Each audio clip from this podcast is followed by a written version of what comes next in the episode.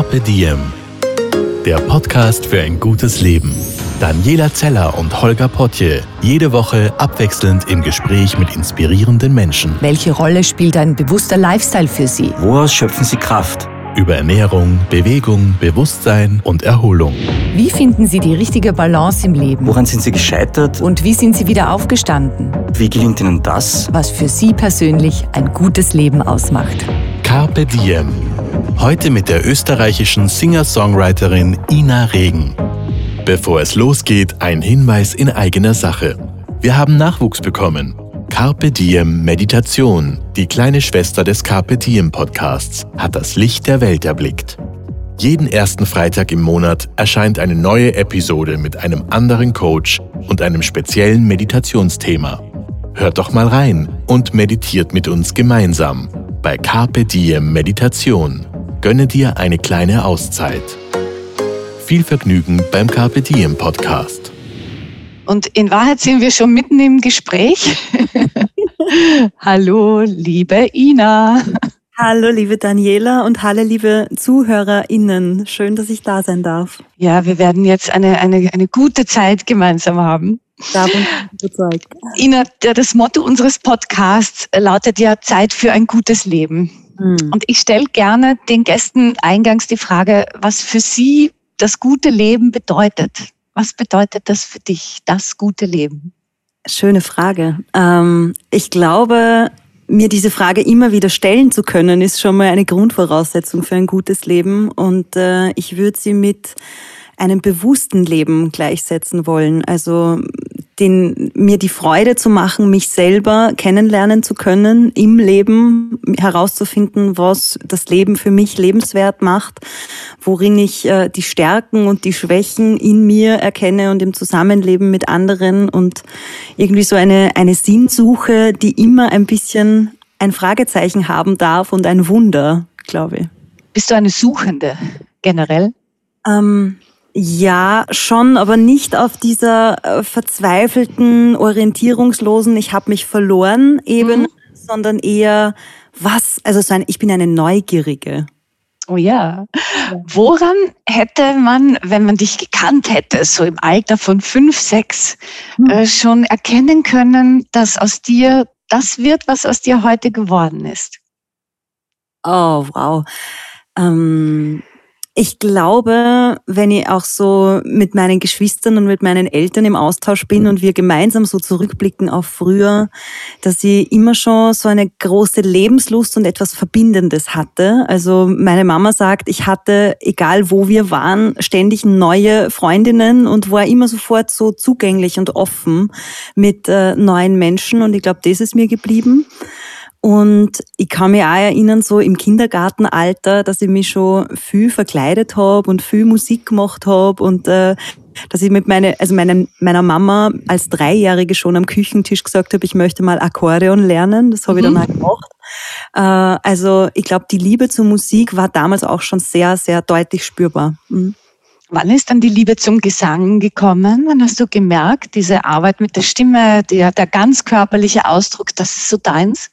Ähm, also so bewusst dann wahrscheinlich im Teenageralter, also als Liederschreiberin dahingehend, dass ich, als ich mich mal ziemlich heftig verkracht hatte mit meiner besten Freundin, dass ich ihr dann ein Lied geschrieben habe, um sie äh, um Verzeihung zu bitten, so quasi.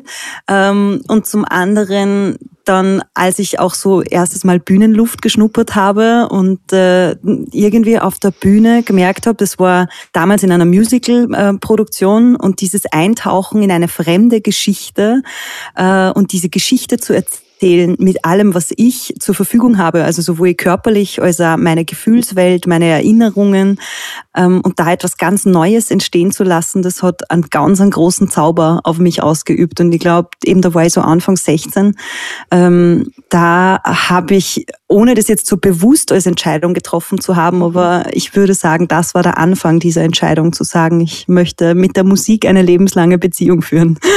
Was ja auch, das ist dann so blöd zu sagen, das ist ja mutig, aber in Wahrheit ist es schon mutig, weil man könnte ja auch sagen, ja, das ist ein Traum, aber ich werde doch vielleicht besser, ich weiß nicht, Kindergartenpädagogin oder Krankenschwester oder Rechtsanwältin ja. und, und das wäre so ein, ein sicherer Weg und der Gesang darf gerne ein schönes Hobby bleiben.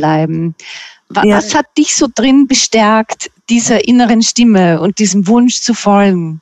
Ähm also das, ich, ich finde, es ist immer ganz wichtig, auch wenn mir heute äh, junge Künstlerinnen oder Liedermacherinnen, begabte Menschen schreiben, wie sie äh, oder wie, wie das bei mir war, ist mir immer ganz wichtig dazu zu sagen, dass das ein Prozess war, der mehrere Jahre gedauert hat. Also ja, ich gebe dir recht, zunächst war die Musik einfach mein liebstes Hobby und der Schauplatz, in dem ich mich in meiner Freizeit am besten zum Ausdruck gebracht habe, neben dem, dass ich mit meinen Freundinnen stundenlang quatscht habe, Filme geschaut habe, solche Sachen Sachen, also ein, ein ganz normales Teenagerleben.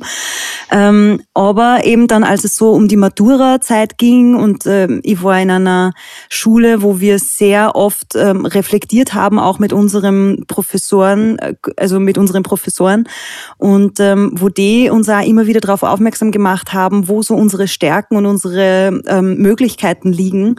Ähm, und da ist auch in der Reflexion immer bei mir wieder gekommen, dass ich halt einerseits eben so ein, ein eine Gabe habe, Menschen verbal und mit Worten zu verbinden und mit meinem Wesen zu verbinden. Und zum anderen war immer immer die Musik. Aber ich gebe dir auch recht, so als 18-Jährige meine Eltern oder mein Umfeld, und da gibt's in meinem Umfeld gab's niemanden, der einen künstlerischen Beruf ausgeübt hätte. Also ich komme aus einer Arbeiterfamilie und aus einem kompletten Arbeiterumfeld. Ähm, und, und ich war eine der ersten in meiner Familie, die überhaupt Matura gemacht hat. Und natürlich hätte man sich lieber gewünscht, das Dirndl lernt was Gescheites. Mhm. Und zu der Zeit war eben äh, Publizistik oder Journalismus stand im Raum oder meine große Schwester hat Sozialwirtschaft studiert. Das hätte man sich für mich auch gut vorstellen können. Und dass ich dann aber als 18-Jährige sagt, nein, ich möchte eigentlich nur singen, ähm, das war schon bedrohlich. Also das war einige Monate lang auch richtig schwierig bei uns zu Hause. Und ich, ich glaube, ein Teil davon, und vielleicht habe ich deswegen auch nicht so ein verklärtes romantisches Bild von meinem Beruf nie gehabt, sondern mir war dann auch irgendwie immer wichtig, dass ich die Musik zu etwas Bodenständigem mache. Vielleicht auch, um meinen Eltern zu beweisen, dass, dass ich jetzt nicht in ein Drogenmilieu abrutsche oder, oder irgendwie eine gescheiterte Existenz anstrebe, was ja irgendwie der Mythos trotzdem nur oft ist von mhm. Künstlern oder Musikern. Und ähm, deswegen war mir halt von Anfang an wichtig, dass ich das recht ernst nehme, aber nicht in, in einem verbissenen, strengen Sinne, sondern in einem wertschätzenden, ähm, realistischen Sinne. Und man muss dazu sagen, du hast es wirklich ja als Handwerk erlernt. Du hast äh, studiert am Bruckner Konservatorium in Linz. Also du bist eine echte Könnerin. Und ich finde, Ina, das merkt man so bei Starmania, bei deinen Feedbacks ja. Das ist, ähm, also ich schaue jede, jede Sendung, ich bin total hooked. Ja. Wie schön. Ja, wirklich. Ich schaue wirklich gern Starmania, auch gemeinsam mit meinem Freund. Und ja. ich bin ja schwanger. Und das Lustige ist, mein kleines äh, Baby äh, schaut auch sehr gern Starmania und ist immer irrsinnig zappelig, wenn Starmania oh. läuft. Ja, der mag das, glaube ich, die Musik und den Gesang und, und, und tanzt da immer mit. Also das ist sehr süß. Also wenn es nach meiner Mama geht, war auch meine erste musikalische musikalische Liebeserklärung noch bei ihr im Bauch, weil meine Eltern ja. haben Jugendchor gesungen. Oh. Und äh, da haben sie eine Hochzeit gesungen, als sie mit mir schon im achten, neunten Monat schwanger war. Und ich habe scheinbar, das erzählt sie dann manchmal, im Takt mitgestrampelt. Man hat das damals schon erahnen können. Nein, aber ein Grund, ähm, weshalb ich es gern schaue, sind auch echt deine Feedbacks weil, weil ich das spannend finde. Also erstens, du hast äh, eine gute Art, streng zu sein und trotzdem total wertschätzend und irrsinnig klar. Mhm. Und ähm, ich lerne was über Musik durch deine Feedbacks. Wow. Und das ist so fundiert, weißt du, es ist nicht so, ja, hat mich berührt, hat mich nicht berührt, hat mir gefallen oder nicht, oder du könntest ihn noch mehr bewegen oder so, ja. äh, sondern ja, du gibst eben so musikalisches Hintergrundwissen auch mit. Ja, danke, das freut mich sehr, weil das war ehrlicherweise auch äh, die Zielvorgabe, die ich mir für mich persönlich mhm.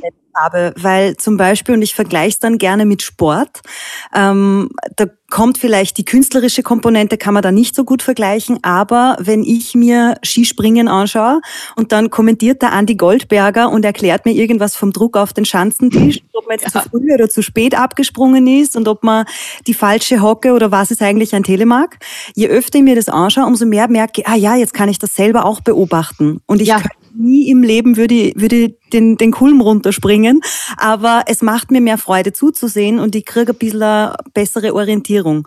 Und da habe ich mir halt gedacht, das wäre mir eigentlich ein Anliegen oder so würde ich meine Rolle als Jurorin gerne anlegen, ähm, um den Menschen zu Hause ein bisschen einen besseren Einblick in unser Leben zu geben und tatsächlich in das Handwerk Künstler sein.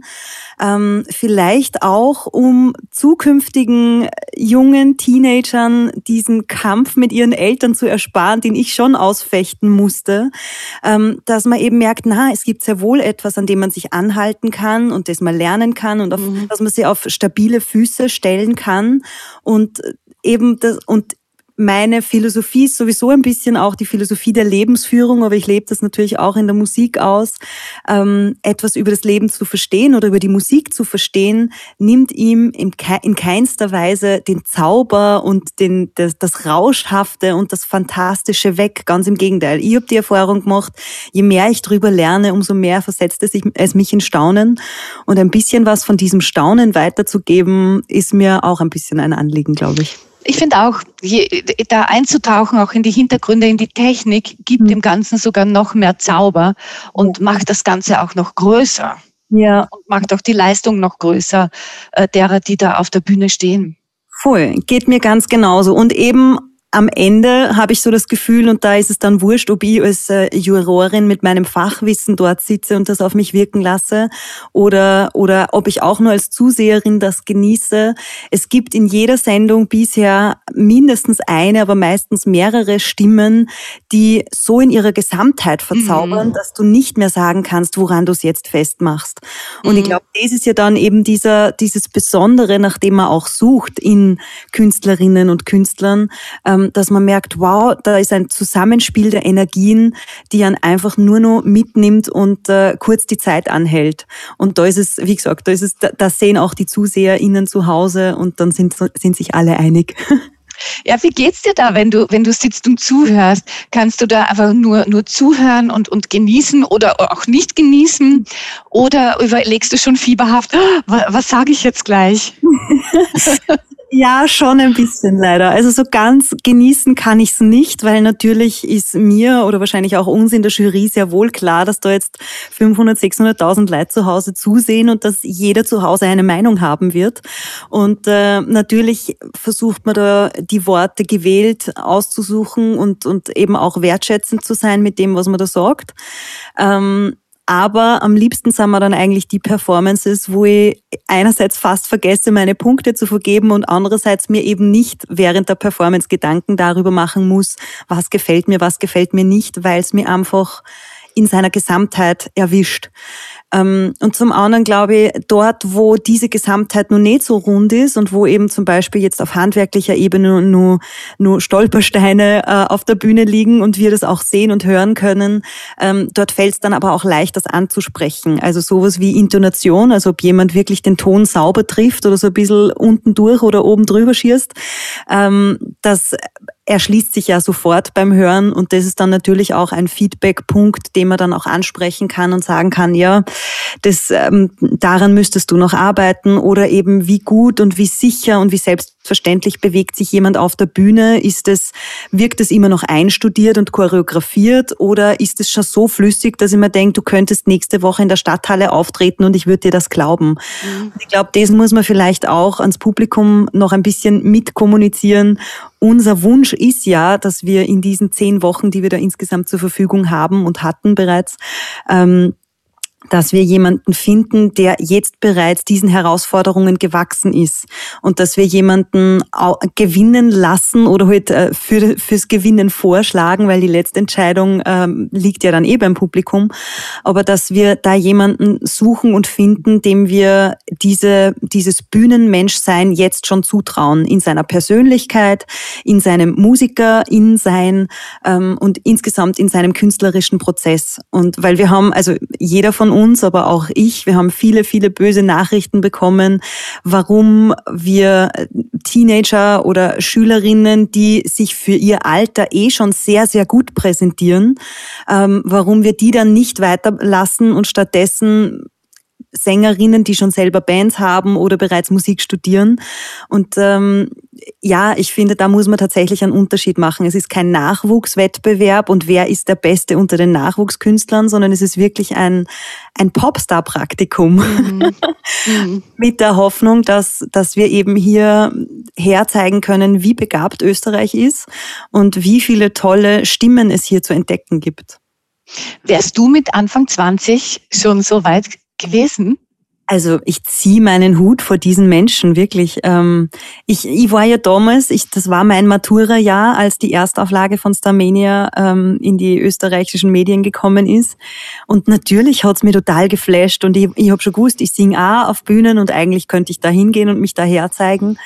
Aber dafür, weil du vorher gesagt hast, das ist ja auch recht mutig von mir, mich für mein Hobby als Lebensinhalt zu entscheiden, dafür war ich nicht mutig genug. Also und aus heutiger Sicht bin ich ja ganz froh, dass ich diese Art von Karriere gemacht habe und dass ich die Musik ähm, entdecken konnte und auch den Menschen entdecken konnte, der jetzt in der Öffentlichkeit bin. Aber ja, also ich, ich das muss man natürlich auch sagen, das ist schon eine andere Generation, die sind mhm. alle mit Sozi Social Media groß geworden.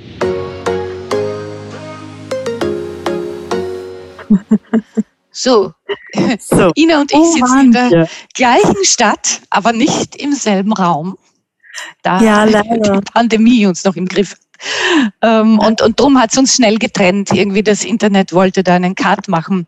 Und wir haben gerade drüber gesprochen, äh, dass du irrsinnig erstaunt bist, äh, dass wie professionell die jungen Leute, die auf der Bühne stehen, das schon machen. Und hast eben gesagt, ja. wahrscheinlich durch das ganze Social Media und so sind die genau, so also schon.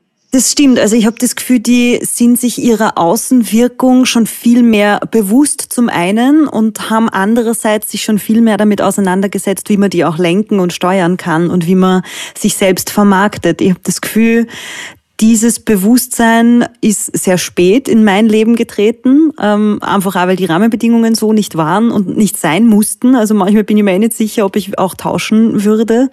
Ähm, aber insofern sind die Voraussetzungen heute ganz andere als damals noch bei mir. Aber ich hätte mich als 18- oder 20-Jährige in diese große Öffentlichkeit hätte ich mich noch nicht getraut, glaube ich. Nein, ja auch nicht. Noch dazu nicht auf diese, auf diese Art und Weise. Und ich, ja. ich war es ja, also ich war mit 23 im, im Ö3-Wecker und denke mir ja. rückblickend, eigentlich war das viel zu früh. Also, okay. äh, weil das auch eine große, große Öffentlichkeit war, damals, ja. noch dazu in dieser, in dieser Zeit.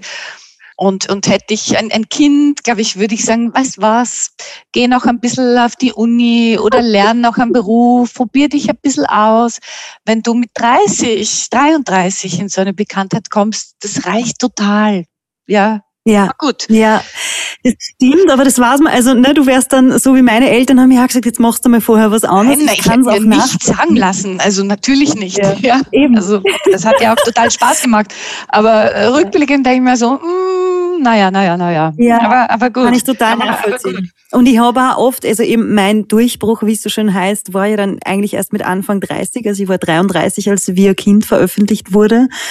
Und ich bin total froh und ich habe auch damals oft in Interviews gesagt, ich bin froh, dass ich schon weiß, wer ich bin und dass ich ähm, in mir schon eine Verankerung gefunden habe, wo ich auch irgendwie weiß, wer, wer oder wo sind meine Wurzeln und wie gehe ich mit Krisensituationen um oder mit Schwierigkeiten. Weil eben, ich habe große Bewunderung für die 15-, 16-Jährigen, die sich dem heute schon aussetzen und ich hoffe auch sehr, dass die das nötige Rüstzeug von ihrem Umfeld mitbekommen, um das auch irgendwie sich nicht nicht zu Kopf steigen zu lassen, diese Öffentlichkeit. Ich glaube, dass das sehr, sehr schnell gehen kann und dass auch das Internet ist ja nicht unbedingt der freundlichste Ort und ähm, sich dem schon so früh in dieser breiten Wirksamkeit auszuliefern, ist schon, das ist ein großes Stück, finde ich. Als du begonnen hast, wolltest du einfach nur Musik machen oder wolltest du auch berühmt werden? Mm, na, also es ist auch heute so, dass ich mit der Berühmtheit umgehen kann, ähm, aber sie ist jetzt kein, sie ist kein Benefit von meinem Beruf. Also es ist jetzt, ich, ich kann das, aber es bedeutet mir nicht so viel. Und ich glaube, ich war immer schon, ebenso wie ich vorher erzählt habe, meine ersten Bühnenerfahrungen für mich ist, während die Musik mache, passiert irgendwas Außergewöhnliches. Da, da finden Energien zueinander. Das klingt so esoterisch, aber mhm. wahrscheinlich wirst du wissen, was ich meine. Da ich ist weiß, irgendwie, meinst, ja. da stellt sich alles von Raum und Zeit auf eine andere Ebene um und das ist einfach nur Sein.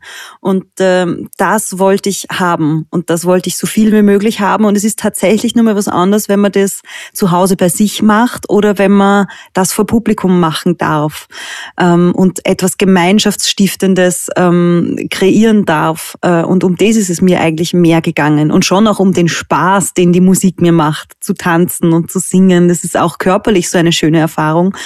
Aber für mich ist das, also müsste ich das in eine Waagschale legen, ähm, wäre da ein deutiges Übergewicht äh, auf dieser Seite. Und wäre es auch für dich okay gewesen, ich weiß nicht, als Background-Sängerin tätig zu sein oder hin und wieder zu komponieren und dann in kleinen Produktionen äh, als eine von vielen mitzuwirken? Ähm, ja, das war ja auch sehr lange so. Also ich war ja zwischen meinen 20 und 33 ähm, hauptberuflich einerseits Vocal Coach, also die Ausbildung, die ich äh, studiert habe, war Gesangspädagogin und ich war dann Musikschullehrerin und äh, das war ein Schauplatz meiner, meiner kreativen Arbeit. Und auf der Bühne war ich eigentlich hauptsächlich Dienstleisterin, also beim Singen als Background-Sängerin für andere Projekte. Ähm, darunter kennt man wahrscheinlich Conchita Wurst am ehesten mhm. äh, oder auch Marianne Ment oder Norbert Schneider damals, als er den Ö3 Soundcheck gewonnen hat, war ich mit dabei. Ähm, und ich habe immer schon komponiert und das für mich gemacht, aber ich habe dann schon ebenso um meinen 30er gemerkt, ähm, ich dadurch, wenn ich ständig im Dienst von anderen bin, zwar schon immer im Dienst der Musik, aber halt auch, du bist dann Erfüllungsgehilfin für den Traum von jemand anderem. Und da habe ich einfach irgendwann gemerkt, dass mir das sehr auslaugt. Also, dass ich, dass diese, dieses Reinvestieren in mich selber, was die Musik mir am Anfang gegeben hat, dass mir das verloren gegangen ist. Und das wollte ich dann wieder suchen. So, wo, wo ist denn mein Schauplatz in der Musik und wie klinge ich, wenn ich das zum Ausdruck bringe, was mir wichtig ist. Und ähm, habe mir dann eben so mit äh, 32 ähm, ein ganzes Jahr lang aufs, also vorgenommen, in meinem Kalender auch so wirklich mir freigenommen und so wenige Aufträge wie möglich. Also gerade halt so, dass meine Existenz gesichert war, aber das war schon ein Einschnitt. Ähm, und habe mir dieses Jahr eben genommen, um mich selbst kreativ äh, zum Ausdruck bringen zu können und das zu lernen oder halt ähm, ja so ein, ein Jahr zum Level Up äh, mir zu nehmen. Und am Ende dieses Prozesses oder eigentlich nachdem dieses Jahr schon abgelaufen war und ich in Wahrheit sogar damit gehadert habe, dass in diesen 365 Tagen nicht das dabei rausgekommen ist, was ich mir erhofft hatte. Ähm, und äh, erst in Wahrheit in diesem Trauerprozess, dass ich möglicherweise mir die Latte zu hoch gelegt hätte oder dass äh, dieser Traum vielleicht doch zu groß für mich ist oder dass ich vielleicht gar keine Künstlerin bin und das immer nur geglaubt habe, ohne es jemals bewiesen zu haben, ähm, in dieser Traurigkeit und in dieser Enttäuschung über mich selber oder was auch immer, ist dann, hat dann ein Kind zu mir gefunden. Und äh, das waren eigentlich so die Gedanken, dieses, wer bin ich denn, wenn ich nicht das bin, was ich gedacht hätte, dass ich sein soll? Als dieser Song zu dir gefunden hat, hast du äh, gewusst, okay, ja, äh, das, das ist es, das bin ich und, und das ist genau das, mit dem ich nach außen gehen kann und das wird Widerhall finden. War da dieses Herzklopfen, dieser Schauer? Ja, ja, ja, voll. Also ich weiß noch, also aber wenn ich jetzt dran denke, mein Körper hat sofort mhm. diese Erinnerung und Gänsehaut und dieses Kribbeln überall. Also es ist wie sich verlieben, ohne dass du noch ein Wort mit diesem Menschen gesprochen hast. Ähm, und ich, ich kann mich sehr, sehr gut erinnern und ich weiß auch noch, dass ich, also ich habe ja wie ein Kind ursprünglich die Textfetzen, das waren ja ganz viele, viele Fragen, die ich da aneinandergereiht hatte, die waren ursprünglich auf Hochdeutsch formuliert. Ähm, und ich habe mich dann, eben weil ich schon gespürt habe, da kommt jetzt so eine kreative Welle auf mich zu und die muss ich jetzt erwischen, habe ich mich dann nach am Spaziergang ans Klavier gesetzt und dann kamen auch gleich am Anfang diese Akkorde und habe das dann, habe eben diesen Text versucht zu singen und habe dann gemerkt, es wird jetzt immer mehr zum Dialekt. Und ich war total überfordert mit dem, weil rational und alles, was ich denken konnte, wollte nicht Dialekt singen. Und gleichzeitig habe ich aber gespürt, wow, das gespürt sich so schön an, das ist so richtig. Und das war eigentlich ein großer Kampf, unter Anführungszeichen, den ich da mit mir ausfechten musste. Wem vertraue ich jetzt mehr? Dem Herzen, das so verrückt schlägt wie schon lange nicht mehr oder vielleicht noch nie zuvor? Oder dem Kopf, der sagt, na, Dialekt wird mit den falschen Dingen assoziiert, so wie ich sie ja auch mit in eine Schublade packe und da irgendwie ganz offensichtlich meine Vorbehalte und Vorurteile vielleicht auch hatte. Ähm, und da das wirken zu lassen und dann zu sagen, nein, ich möchte mich das trauen. Ich möchte wissen, wie ich klinge in meiner Muttersprache. Ähm, das war ein ganz intensiver Prozess. Das war wirklich so ein paar Tage, war ich so ein bisschen in einem komischen Rauschzustand. Ähm, und aber ich habe schon auch gespürt, okay, das, das, was das Lied und die Gedanken mit mir machen, das könnte es auch mit anderen machen und das könnte auch schön sein. Mm, das hat's gemacht. Ich kann mich noch total erinnern, äh, wo ich war, als ich dieses Lied zum ersten Mal gehört habe. Ich war in der U-Bahn. Es war ein Samstagmorgen. Ich bin an die WU gefahren, weil ich eine Lehrveranstaltung dort gehalten habe. Und Barbara Stöckel hat das YouTube-Video gepostet auf Facebook. Ja. Und, die, und ich habe das gesehen bei der Barbara und haben gesagt, ah ja, schau, das klingt spannend. Und ich habe mir das so angehört, mit den Kopfhörern in der U-Bahn sitzend. Und es hat mich weggeblasen von meinem U-Bahn-Sitz. Und ich glaube, ich habe das zehnmal gehört oder so.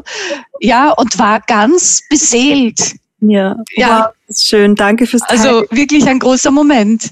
Ja, voll. Und es ist so lustig, weil mir erzählen sehr viele Menschen ihre erste Erinnerung oder ihre erste Begegnung mit Ina Regen und mit diesem Lied. Und das ist irgendwie so, so arg, weil es ist so, ich weiß nicht, jeder erinnert sich an, an, weiß ich nicht, den Morgen, als wir gehört haben, dass Lady Diana einen Autounfall hatte mhm. oder an World Trade Center. Das sind so die Dinge, wo man so eine eindeutige Erinnerung hat. Und dass mein Lied das auch ist, ist irgendwie ganz surreal für mich. Doch. Und wahrscheinlich musstest du schon diesen Reifungsprozess äh, durchlaufen haben, um, also um sowas schreiben zu können und um in der Mundart damit rauszugehen. Voll. Das ist ganz spannend, gell? weil Menschen, also ich bin ja Kommunikations- und, und Sprechtrainerin ja. und, und viele Leute sind ja im Dialekt aufgewachsen, sprechen dann Hochdeutsch. Aber wenn sie in einem Gespräch oder in einer Präsentation was erzählen, das ganz ursprünglich ist, ja. verfallen sie in den Dialekt. Ja. Aber äh, das ist nicht unbedingt diese Seite, wo man sagt, ja, die will ich nach außen zeigen, weil ich muss ja vielleicht noch was anderes darstellen und so. Mhm. Und erst, wenn sich das so vermischt und wenn beide Sprachen die eigenen Sprachen werden, ja, dann, dann ist das so echt und dann springt der Funke über und da braucht es auch eine Reifung. Ja, das ist spannend, dass du das sagst, weil das fällt mir selber auch auf, dass ich ebenso wie jetzt mit dir in einer Interviewsituation oder auch in meinem eigenen Podcast, ähm, wenn wir über etwas, über größere Zusammenhänge des Lebens nach nachdenken, dann ist es automatisch für mich, dass ich das in einer Hochsprache ausdrücken versuche. Und sobald ich aber in meiner eigenen Erinnerung krame oder wenn ich dann was erzähle aus meinem Leben und das so ganz nah an mir und an meiner erlebten Wirklichkeit dran ist, äh, dann, so wie jetzt auch, dann switche ich ganz unabsichtlich und ganz automatisch in den Dialekt. Und äh, irgendwie gefällt mir das auch. Und ich gebe dir recht, dass eben dieses eine Jahr, von dem ich vorher erzählt habe, wo ich mich so auf die Suche gemacht habe nach mir, da stand Wahrhaftigkeit oder eben dieses viel benutzte Wort Authentizität. Das stand ganz oben auf der Liste. Das war das, was mir extrem wichtig war. Ich war es eben dadurch, dass ich so lange und so viele Jahre Dienstleistende war in der Musik, wollte ich eben dieses ursprüngliche, das nur aus mir kommen kann und nicht aus jedem anderen auch. Ähm, und das war mir eigentlich, das war so der rote Faden, den ich so gesucht habe. Und äh, eigentlich aus heutiger Sicht ist es total logisch und ausschließlich konsequent, dass das der Dialekt war. Ähm, damals wäre ich selber, wie gesagt, rational wäre ich auf die Idee nicht gekommen, aber umso schöner eben, dass mein Körper sofort verstanden hat, was hier passiert und auch keinen Zweifel daran gelassen hat, dass das der Weg ist, den ich gehen mag. Mhm. Ich, ich denke im Vorfeld von einem Gespräch auch viel über die Menschen nach, äh, mit denen mhm. ich gleich sprechen würde und schaue, was kommen da bei mir so für Gedanken. Und, und bei dir ist ein spannender Gedanke gekommen. Willst du ihn hören? Unbedingt. Jetzt bin ich, ich habe dir gesagt, ja. ich bin sehr neugierig. Ja, äh, ich, mir ist nämlich aufgefallen, was der Unterschied ist zwischen dir und ganz, ganz vielen künstlerischen Menschen und Menschen, die in der Öffentlichkeit tätig sind. Mhm. Äh, es sind in der Öffentlichkeit viele Menschen tätig, die, die eine gro ein Loch in sich haben und mhm. dieses Loch hm, auffüllen wollen mit, mit Liebe und Aufmerksamkeit von außen. Mhm. Ja, aus einer Mangelsituation. Ja. Mhm. Und bei dir habe ich den Eindruck, dass das keine Motivation für dich jemals so war oder ist oder wenn dann nur sehr wenig. Ja. Ähm, und das unterscheidet dich sehr.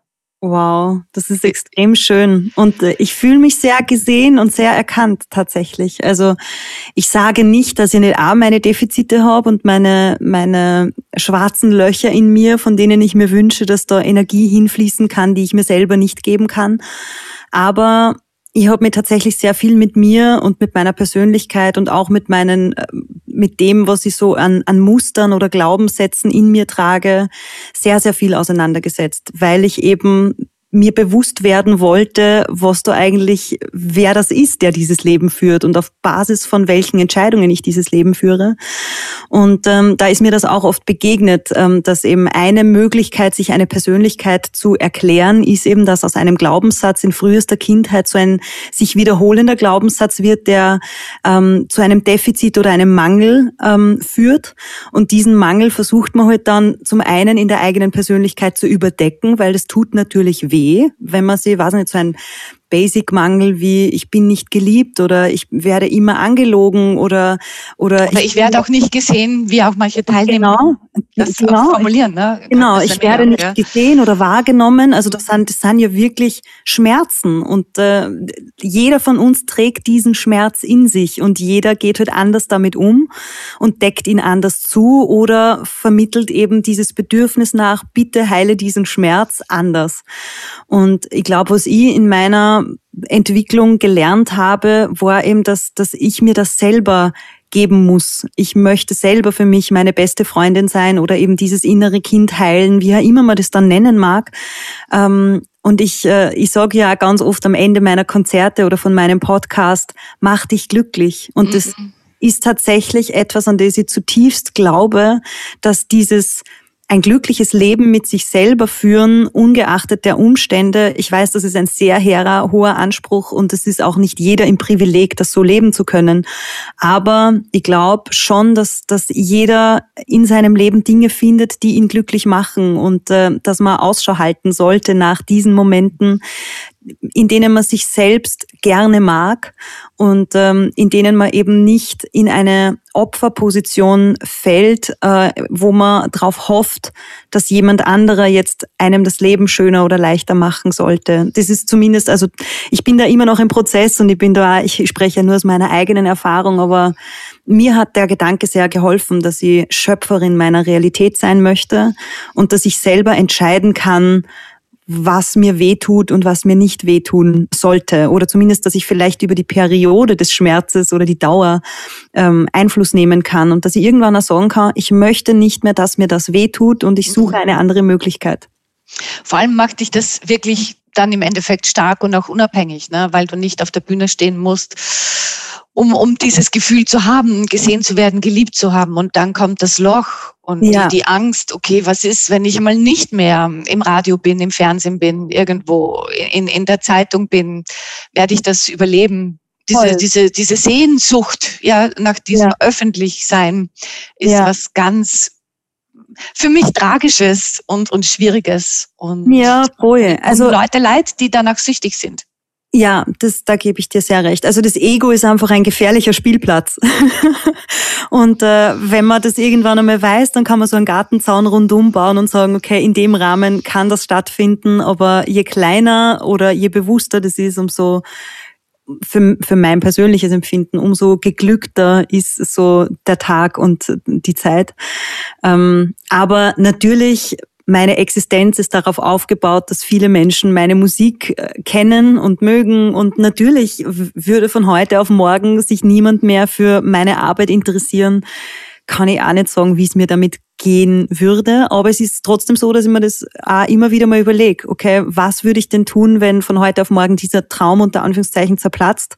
Und ähm, würde ich trotzdem eine Möglichkeit finden, glücklich zu sein? Und ich glaube, solange das war's, dass ich, dass das Glück immer irgendwie greifbar für mich ist und unabhängig ist von äußeren Wahrnehmungen von meiner Person oder von meiner Arbeit, ähm, solange ist dieser Akku auch immer voll, dass ich das trotzdem weiter leidenschaftlich machen kann und ähm, ja, es macht mir großen Spaß. Was würdest du denn tun?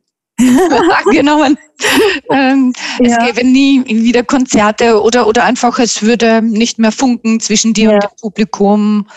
Ja. Ich glaube, also schon Worte würden, glaube ich, bleiben. Mhm. Also möglicherweise würde ich dann ein Buch schreiben wollen oder den Podcast. Also ich habe ja einen Podcast, der ist Rotweinplausch. Genau. Der macht mir auch ganz viel Freude. Also so im Gespräch mit Menschen, so wie du es ja auch machst. Mhm. Und ich habe übrigens, das wollte ich dir noch sagen, letztes Jahr, als äh, Corona begonnen hat und wir alle ähm, hauptberuflich Spazierengeher waren, äh, bin ich ganz viel mit eurem Podcast spazieren Wirklich? gegangen. Ja, ja, ja. Schön. ähm, also ich glaube, diesen Schauplatz würde ich mir wahrscheinlich ähm, dann mehr erobern, könnt ihr mir mhm. vorstellen. Oder vielleicht würde ich ja wieder unterrichten. Also das hat mir ja sehr viel Freude gemacht, auch das Potenzial in anderen Menschen zu suchen und zu fördern und äh, so aus der Latenz zu heben.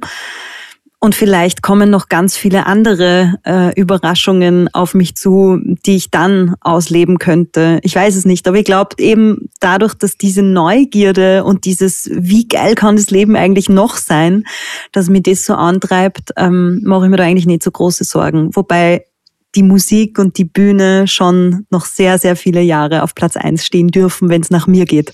Ich bin doch durchaus optimistisch, ehrlicherweise. ja, ich auch. Darum habe ich mich auch getraut, diese Frage zu stellen. Ja. Du verstehst, weil ich schon spüren würde, oh, ich weiß nicht, ob das noch länger gut geht. Ich glaube, dann hätte ich diese Frage nicht gestellt. Also von daher, glaube ich, ist das ja. safe.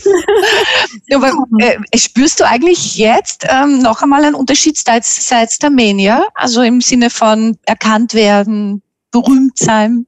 Mm, naja, dadurch, dass mein, mein Radius ja in der Öffentlichkeit gerade wie bei uns. Ah ja, stimmt. Und wenn, dann hast du eine Maske auf. Ist genau. blöd. Dann ist man mal im Fernsehen und berühmt, oder? Und dann. Ja. Aber wie gesagt, dadurch, dass ich mir aus Berühmtheit ja gar nicht so viel mache, ja. Ist es für mich eigentlich ganz angenehm. Also so in der Öffentlichkeit ähm, ist es relativ unverändert jetzt im Moment.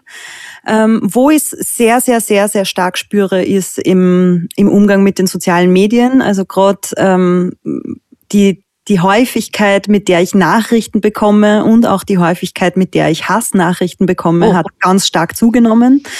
Ähm, aber auch meine, unter Anführungszeichen, meine Reichweite. Also ich merke schon, dass ich mehr Follower habe und dass da die Interaktion mit den, mit meinen Fans oder mit meiner Community, ich finde immer so ein schwieriges Wort, wie man das benennt, aber ähm, dass da mehr Interaktion jetzt stattfindet. Und das ist wahrscheinlich auch eine Folge von Starmania und auch wahrscheinlich vom zweiten Album, dass mit jedem Stückchen, dass du mehr von dich in die Öffentlichkeit trägst, sei es jetzt anhand von einem Song, wo du erklärst, erfährst, wer du bist oder welche Erfahrung du gemacht hast oder wie du übers Leben denkst. Oder eben in meiner Juryposition bei Starmania, wo ich mich natürlich dann auch angreifbarer mache, wenn ich da Kritik übe, dann ist es für viele Menschen gleichzeitig eine Einladung, dass sie jetzt an mir Kritik üben dürfen. Aber eben nicht an meiner Leistung, sondern an mir als Mensch im, im Gesamten.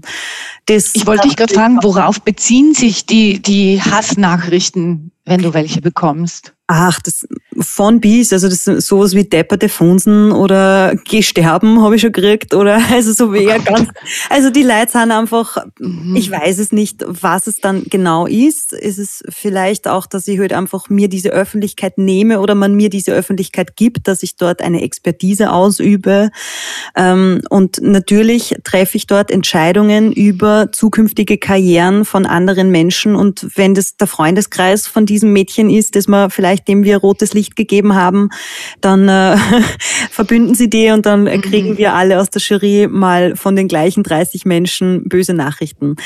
Also da ist von bis dabei, ähm, aber einen Großteil davon nehme ich mir insofern nicht so zu Herzen, weil ich merke, okay, da, da geht es gerade um was anderes und man muss halt irgendwo hin mit seiner Wut. Ähm, Manchmal geht's schon auch gegen meine Arbeit, also dass man die Musik, die ich mache oder eben den Dialekt, den ich singe oder auch die Art und Weise, wie ich singe, wie ich mit meiner Stimme umgehe, dass einem das einfach nicht gefällt. Ähm, ja, so. Und, und dann schreiben Menschen, mir gefällt deine Stimme nicht, oder wie? Ja, du kannst ja selber nix und, und geh wieder unterrichten. Wow. Und, also ja, mhm. also wo, mei. Ja. Und das macht wirklich nichts mit dir?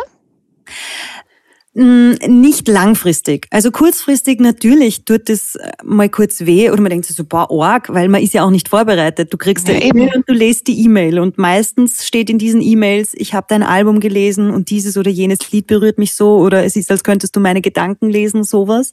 Meistens kriege ich schöne Nachrichten über die ich mich auch freue und nachdem ich gerade keinen direkten Publikumskontakt beim Touren haben darf, ist es meine einzige Rückmeldung darauf, wie meine Musik ankommt und ob ich den Ton getroffen habe, so im übergeordneten Sinne. Und äh, mit dieser Erwartung von, hey, ich habe wieder eine Nachricht bekommen, kriege ich heute dann auch diese Geh sterben Nachrichten. Mhm. und äh, natürlich ist es im ersten Moment und im Affekt ist es ein Schock, ähm, aber vielleicht ist es auch durch die Häufigkeit und dadurch, dass das jetzt in den letzten Wochen eben mehr geworden ist, kann ich das auch anders einordnen und denke mir, okay, das ist der Preis für diese Öffentlichkeit. Je mehr Menschen dich kennen, umso mehr Menschen haben eine Meinung zu dir und mei, es kann dann nicht jeder super finden. Ich finde auch nicht jeden super. Ich würde mir halt die Arbeit nicht machen, das den Menschen um die Ohren zu hauen. Und insofern kommt dann bei mir vielleicht auch als Schutzmechanismus recht schnell etwas, dass ich fast so ein, ein Bemitleiden von dem anderen, der diese Nachricht schreiben muss, empfinde, dass ich mir denke, wow, ähm, wie muss es dir gehen, dass es dir jetzt ein Anliegen ist, deinen Hass mit mir zu teilen? Mhm. Und ja. Mhm. Was tust du, um dich nicht zu verlieren in diesem großen, weiten Feld der Öffentlichkeit, bei deinen vielen Tätigkeiten? Wie mhm. bleibst du so bei dir, angebunden ähm, an dich selbst? Also ich habe einige, also meine Werkzeugkiste ist recht voll, wie ich vorher schon gesagt habe. Ich habe mich da viel damit auseinandergesetzt und habe schon herausgefunden, was für mich funktioniert, ähm, was ganz, ganz schnell und super funktioniertes Tagebuch schreiben, dass ich eigentlich jeden Tag, meistens in der Früh beim Frühstückskaffee, mir so 20 Minuten nimm, um alles, was mich gerade beschäftigt und was gerade irgendwie durch meinen Kopf geistert, niederzuschreiben. Und manchmal komme ich da erst drauf, ah wow, das, das beschäftigt mich also auch. Ähm, und manchmal merke ich dann auch, wenn ich es dann niedergeschrieben habe, wie wie komisch das eigentlich ist, was ich da denke oder empfinde und wie irrational oder wie belastend oder ja, dass das nun gar nicht so wirklich einen Zusammenhang mit der Wirklichkeit hat. Ähm, und dadurch, dass ich dann ein bisschen in die Distanz zu dem gehen kann, was ich aber so in mir herumtrage, kann ich das auch recht schnell auflösen.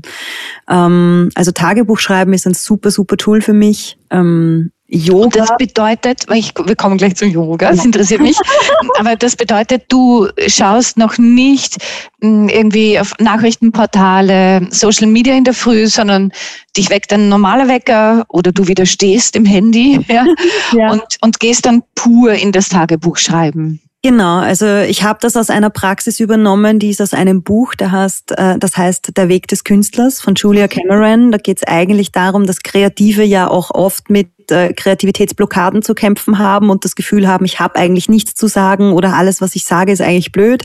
Ähm, und wo man so wieder in den Flow seiner eigenen Gedanken und Gefühlswelt kommt und in, in, den, in den Flow seines eigenen Ausdrucks. Und ähm, da war das eben eine Übung, es war ein mehrere Wochen Programm, wo man jeden Morgen drei Seiten schreiben musste, ohne den Stift abzusetzen. Also es ist so Subconscious Stream, das heißt äh, wirklich aus dem Unterbewusstsein alles aufschreiben, was man denkt. Auch wenn man denkt, ich habe gerade kalte Füße, ich will eigentlich gar nicht schreiben, mich juckt's in der Nase, alles, alles aufschreiben. Ähm, und wenn man das wirklich über mehrere Wochen praktiziert, dann ist es dann äh, mir kommt so vor, als würde man dann so die äußeren Zwiebelschalen der Seele, die schon so ein bisschen verdörrt sind, ähm, wegblättern und dann kommt man halt so runter zu dem saftigen und zu dem wirklichen Leben und zu dem, was einen wirklich beschäftigt und ausmacht und so durchs Leben fließen lässt. Ähm, und mein Eindruck ist eben, je besser man sich da erkennt und je mehr man sich diesen Luxus auch gönnt, sich diese Zeit mit sich selber zu schenken, weil auch mein Leben ist stressig und das kann wahrscheinlich eben jemand, der gerade kleine Kinder hat, denkt sich jetzt vielleicht, ja, aber wie soll ich das machen?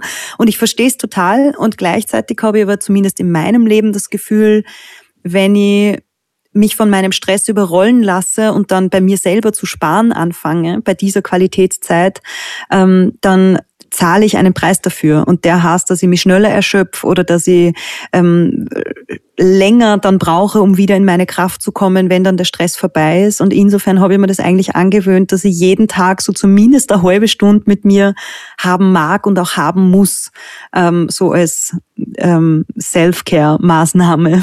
Mhm. Und wo, wo auch eben keine Musik läuft, kein Fernseher läuft, kein genau. Internet daneben, kein Instagram genau. und so weiter und so fort. Genau, genau. Also wirklich so nur ich und der Tag, so wie er gerade beginnt und eine Tasse Kaffee, weil ohne das mhm. nicht. Ja, ist schön. Also ich bewundere das. Ich kann das nämlich nicht. Ich, ich kipp in diese, sofort höre ich irgendwas. Ja. Und das, das, und ja, werde ich mir äh, vorsagen, weil ich das, du bist ja mein Vorbild, Ina. Wirklich. Oh, werde ich gleich morgen in der Früh an dich denken. Ja, probier es aus und probier es wirklich ja. über, über mehrere Tage am Stück aus, weil man muss sich sehr überwinden, finde ich, sich so zu begegnen und sich so loszulassen. Das braucht auch ein bisschen Übung, eh, wie es beim Yoga und beim Meditieren auch ist. Aber, aber da, da steckt viel Zauber drin und viel Kraft. Ich werde dir dann berichten. Bitte, ich, ich, ich, ich möchte es wirklich machen. ja, schön. Ein, ein anderes, hast du gesagt, ist Yoga auch ein, ein Tool von dir? Genau, ja, voll. Also eben mein Körper ist ja auch mein Instrument, also meine Stimme und Singen im Generellen, ich versuche das auch immer wieder zu sagen, hat schon etwas von Hochleistungssport. Es geht da um viele, viele Muskeln, die im richtigen Spannungsverhältnis zueinander stehen müssen. Ähm, und mir hat Yoga als Sportart, aber auch als ähm, spirituelle Praxis dabei geholfen, das in Einklang zu bringen und einfach eben mich selber auch als Körper so wahrzunehmen, so auf möglichst vielen Ebenen und ähm, ja, einfach diese Zeit mit mir auf der Matte zu haben. Also im Moment praktiziere ich das hauptsächlich mit YouTube-Kanälen, weil eben Studios dürfen wir ja gerade nicht. Aber auch da merke ich, wenn mir dann der Stress wieder zu viel wird und ich dann wieder mal ein paar Tage oder vielleicht sogar mal Wochen aussetze, dann, dann verspannen sie ja alles und dann wird mir alles irgendwie zu, also das, das spüre ich ganz schnell, dass welchen, welche große Quelle ähm, das Yoga für mich ist. Ähm, und ja, und jetzt mache ich es seit drei Jahren wahrscheinlich so ernsthafter oder regelmäßiger. Und ich finde es auch ganz bemerkenswert, dass ich eigentlich das Gefühl habe, mein Körper wird von Jahr zu Jahr und von Yoga-Praxis zu Praxis jünger statt älter. Also ich habe so das Gefühl, ich, ich entdecke immer, nicht umsonst gibt es eine Pose, die Happy Baby heißt, aber ich fühle mich dann manchmal so, wie als kleines Kind ich mich bewegt habe, so in seiner Ganzheit und in, in ich spüre von meiner kleinen Zehe bis an den Scheitel, habe ich manchmal, also wenn ich mich bewusst darauf konzentriere oder mich so reinfallen lasse in meinen Körper, habe ich so das Gefühl, es ist alles wieder so organisch und eine Einheit und ähm, das ist, das tut mir sehr gut. Hm, welche Art von Yoga machst du oder praktizierst du? Ähm, Ashtanga? Nein, nein, nein, mhm. ich, ich weiß es eigentlich, glaube ich nicht. Also ich versuche ein, ein, eine, ich versuche sehr gut auf meinen Körper zu hören. Also die YouTube-Kanäle, mit denen ich arbeite, ist einerseits Yoga with Adrian und andererseits Mady Morrison. Ich weiß aber nicht, was das ist. Also magst du so Flows? Genau, Vinyasa Flows. Flows. Ja, ja, ja, genau. Vinyasa Flows wahrscheinlich, ja, genau. Meine, meine Siebenjährige nicht, der macht auch Mady Morrison. Ah, wirklich? Ich weiß ganz genau, ja, ja. Meine Schwester ist auch Yoga-Lehrerin, also sie hat das auch von ihrer Mutter aufgeschaut, aber sie macht das ganz selbstständig mit Maddie Morrison und sie weiß genau, in welchem Video äh, was vorkommt. Ja. Voll, finde es super, weil ich, ich muss ehrlich sagen, ich hatte ein sehr, also ich bin überhaupt kein sportlicher Mensch. Also die Wahrnehmung von mir selbst, bis ich 30 war, war, ich bin unsportlich und es macht mir keinen Spaß und das nervt mich alles. Und das Einzige, was sich so für mich nach schöner körperlicher Betätigung angefühlt hat, also im Öffentlichen, war, war Tanzen auf der Bühne oder halt auch überhaupt Tanzen. Und jetzt ähm, so durch Yoga habe ich eigentlich so auch meine Liebe zum, zum Sport gefunden. Und mittlerweile gehe ich Klettern, also Bouldern und Laufen und, und alles, was mich halt so in mir verbunden macht. Äh, und das ist ein großes Geschenk. Ich wünschte, ich hätte das früher haben können. Ja, man kommt auf die guten Sachen manchmal erst später drauf. Aber ich meine, es ist ja jetzt, das Leben ist ja noch nicht zu Ende. Ah, gar nicht. Es beginnt erst. Du, bist du jemand, der Pläne macht oder der sagt, so wie jetzt, es ist, ist es gut und ich, ich mache einfach so weiter? Hm. Na, ich, ich bin schon jemand, der, der gerne Ziele mag, ähm, also der eine Vision entwickeln mag und zwischen Fantasterei und Größenwahn, also dieses eben auf meinem Tagebuch, tobe mir ja manchmal aus und wie geil wäre, wenn und so. Ähm, und dann bin ich aber jemand, der dann wissen mag, okay, wenn ich das erreichen will, was müsste ich dann dafür tun? Also Ursache und Wirkung ist in meinem Denken schon präsent und mir taugt es auch. Also mir gibt es ein Glücksgefühl, wenn ich weiß, okay, und ich arbeite ja so, dass ich dann sage, okay, in zwei Jahren möchte ich mein nächstes Album rausbringen. Ähm, der Produktionsprozess wird ein Jahr dauern und der Schreibeprozess wird ein halbes Jahr dauern. Und, und wenn es irgendwie so äh, wenn, wenn ich mich in dem in einem Rahmen orientieren kann und ähm, ja, wenn ich so mir so Bausteine zurechtbauen kann, nach denen ich glaube, dass, dass mein Leben glücken kann. So. Also woran würdest du erkennen, dass dein Leben geglückt ist?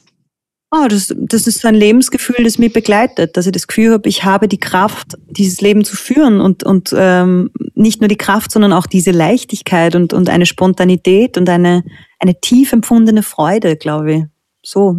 Und, und, wenn, und eben, es macht mir Freude, mich für etwas anzustrengen oder auf etwas hinzuarbeiten. Disziplin kann, auch wenn wir nicht in einem Kulturkreis leben, wo das schön ist, äh, aber für mich hat es, hat es was, wenn ich, wenn ich etwas, einer Sache und in meinem Fall sogar mir selbst diesen Wert geben kann, dass ich, ähm, dass ich da dran bleibe und dass ich da was eininvestiere und dass ich dann sehe, welche Blüten tragen denn diese Pflanzen, die ich da so in die Welt streue? Mir, mir tut das gut. Und ich habe das Gefühl, dass aus diesem Guten und aus diesen Blüten eben, dass man die dann auch weiter verteilen kann und äh, den Menschen mitgeben und verschenken kann. Und auch das gibt mir viel. Also dieses, das ist lustig.